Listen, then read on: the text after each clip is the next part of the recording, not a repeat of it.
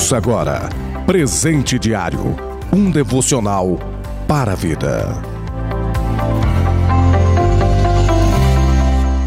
A paz do Senhor Jesus Cristo para todos vocês hoje, quarta-feira, dia 2 de junho de 2021.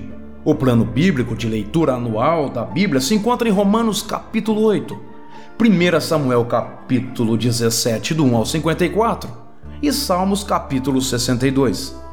O presente diário deste dia tem como título Nenhuma condenação há, baseado na leitura de Romanos capítulo 8, versículo 1, que diz: Portanto, agora nenhuma condenação há para aqueles que estão em Cristo Jesus que não andam segundo a carne, mas segundo o Espírito.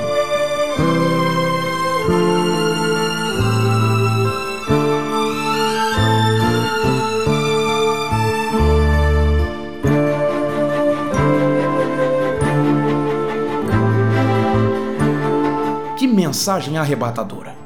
Que palavra que traz alento, visto que no capítulo 7 o apóstolo Paulo diz: Miserável homem que sou!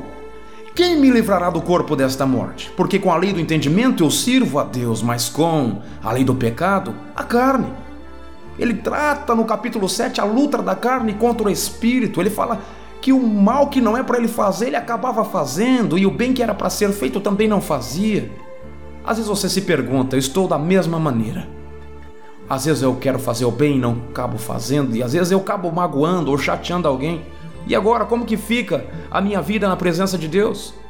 Bom, você não deve ficar se queixando, chorando as mágoas, não. Você deve, claro, se arrepender, pedir perdão dos seus pecados, mas viver uma vida no espírito. Você não anda segundo a carne, embora o corpo é corruptível e propenso para o mal, você anda no espírito. Eu fico me perguntando se o apóstolo Paulo tivesse que lidar com as agruras do passado, com as intempéries, com seus erros e traumas lá atrás ele não seria de fato o apóstolo que foi, o grande apóstolo Paulo. Ele não seria um grande homem bem-sucedido de forma alguma. Da mesma maneira, eu e você, você que está ouvindo-nos neste dia, o passado ele ficou para trás, Jesus já te perdoou. Ele perdoou seus pecados e lançou ele no mar do esquecimento. Nenhuma condenação há para você agora que está em Cristo Jesus. Ah, mas o passado, ah, mas aquilo que eu fiz, não, Jesus já lhe perdoou. No momento em que você se arrependeu, no momento que você confessou os seus pecados, o Salvador Jesus lhe perdoou. É o que o apóstolo Paulo está dizendo. Bom, agora eu vou viver me condenando, eu vou viver me julgando por isso de forma alguma. Já estou crucificado com Cristo. Agora vivo não mais eu, mas Cristo vive em mim, e a vida que agora eu vivo na carne, eu vivo na fé do Filho de Deus, o qual me amou e a si mesmo se entregou por mim. Eu me lembro agora da carta que ele escreveu à igreja de Filipos. Ele fala, irmãos, eu não alcancei a ressurreição dos mortos ainda, nem a perfeição. Mas uma coisa eu faço. E é que me esquecendo das coisas que para trás ficam, eu prossigo para as que estão diante de mim. Eu tenho alvo agora. O prêmio, a soberana vocação de Deus em Cristo Jesus. Amados ouvintes, a cada um de vocês que está nos ouvindo neste dia, você tem um alvo, e esse alvo chama-se Jesus de Nazaré.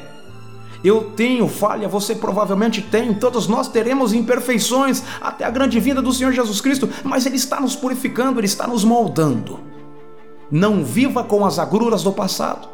Não leve os traumas do passado para o seu presente, tão somente nem lance para o futuro. Nenhuma condenação há para você, meus irmãos. Você não anda mais segundo a carne.